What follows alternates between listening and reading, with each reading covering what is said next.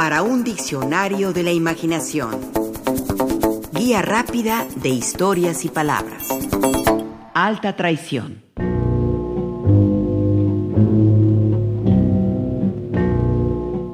Es un delito, acaso el más grave. La alta traición es atentar contra la patria y lo que la constituye. Llámese sus leyes, sus gobernantes, su geografía, su cultura, su economía, sus habitantes. Es dejarla vulnerable ante algún poder o país que quiera mermarla, atacarla, destruir a esa patria tan excelsa, tan llena de virtudes, tan nuestra.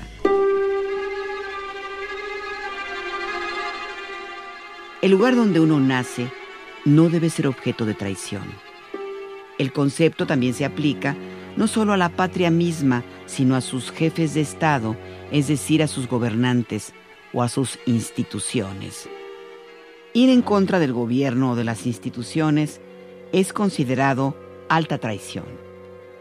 Más aún, si el objetivo es dejar las puertas abiertas a una invasión, a la aniquilación de un pueblo, a su sometimiento o a trocar el modo de vida, incluso el idioma, para beneficio de otra u otras naciones. El espionaje y el sabotaje son considerados alta traición, y al igual que atentar o asesinar contra un jefe de Estado o mermar o destruir las instituciones, es un delito que se castiga en la mayor parte de los casos con la pena máxima, la muerte, la ejecución de quienes traicionen la idea de la patria. Ana Bolena fue ejecutada por adulterio. Sí, pero también por alta traición. Lo mismo sucedió con el escocés William Wallace, con Tomás Moro, con Dreyfus, uno de los casos más sonados de la historia, y asimismo con Maurice Vavot, guillotinado por haber intentado matar a Hitler en 1938, y con el matrimonio Rosenberg, acusados de espías prorrusos en territorio estadounidense.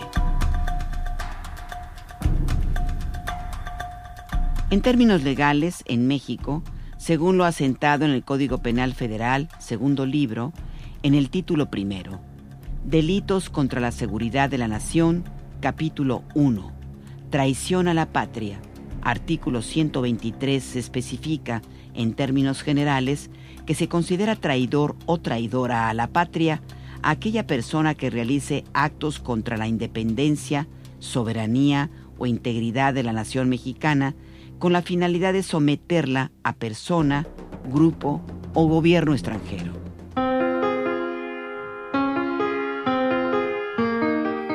En nuestro país, la última ejecución dictaminada por un tribunal ocurrió en 1961, pero fue hasta 2005 que se reformó la Constitución para abolir la pena de muerte. Así, a quien se le acuse de alta traición su castigo sería de entre 5 y 40 años de prisión.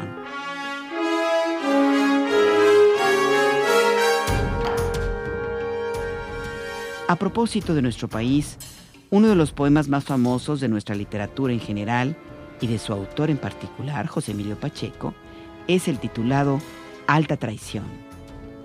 Pacheco lo escribió en 1966 y esto escribió en una de sus versiones. No amo mi patria. Su fulgor abstracto es inacible. Pero aunque suene mal, daría la vida por diez lugares suyos, ciertas gentes, puertos, bosques de pinos, fortalezas, una ciudad deshecha, gris, monstruosa, varias figuras de su historia, montañas y tres o cuatro ríos.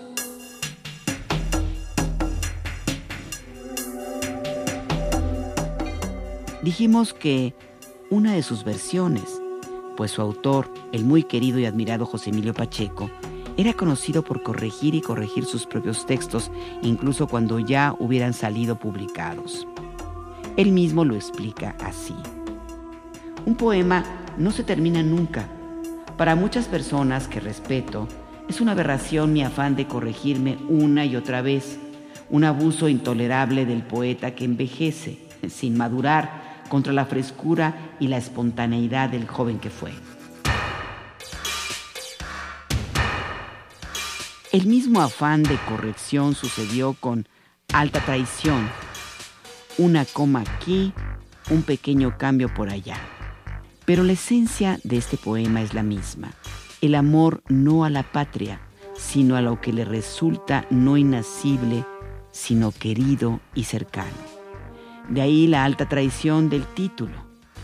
No ser patrioteros, amar solo lo que nos forma, lo que nos hace ser lo que somos.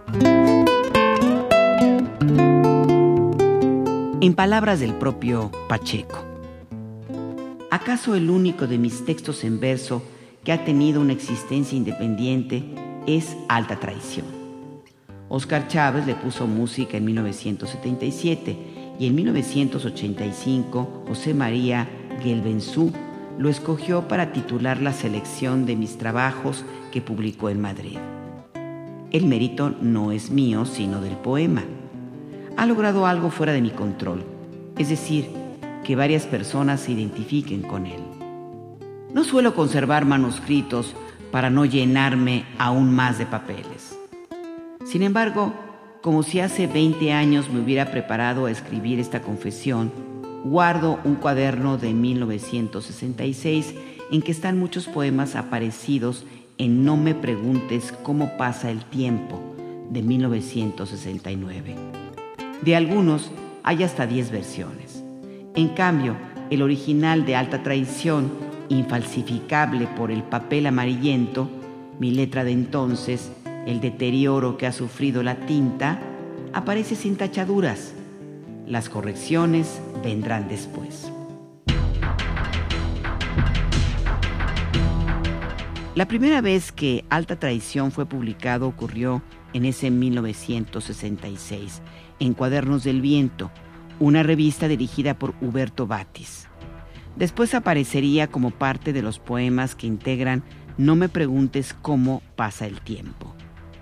Si a nosotros nos parece un poema memorable, de los que de seguro perdurarán a lo largo del tiempo, en un principio Alta Traición no fue muy bien recibido por muchos contemporáneos amigos de José Emilio Pacheco. Uno de ellos fue el gran poeta José Carlos Becerra, el poeta tabasqueño muerto muy joven en la carretera a Brindisi, en Italia, quien el 6 de diciembre de 1969 le escribió en una carta a José Emilio Pacheco lo siguiente. y una sola e ínfima objeción. No me gusta alta traición. Es un poema demagogo. Comienza con una frase lapidaria y luego resulta, según la enumeración, que amas más cosas de tu patria de las que hubiéramos supuesto. Y ahora pienso alguna otra objeción, pero es todavía de menor importancia. Resulta ya lo de menos ante un libro. No me preguntes cómo pasa el tiempo tan bien armado, tan exacto, tan terrible. Siempre he creído, opinaba José Emilio Pacheco, que el texto impreso es la mitad del poema. La poesía sucede o no en el encuentro con la experiencia ajena, por definición impredecible y fascinante. Cuanto quise decir está en la página. Cuanto dije sin querer lo revelarán sus lectoras y sus lectores.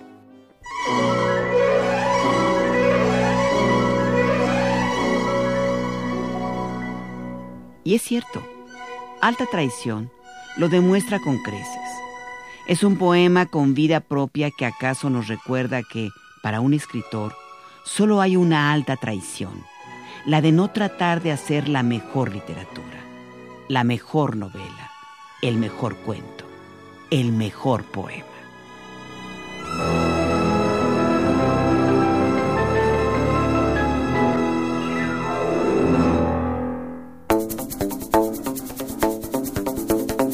Participamos en este programa Juan Ramírez, Lourdes Mugenburg, María Eugenia Pulido, Mauricio Carrera y Pilar Muñoz.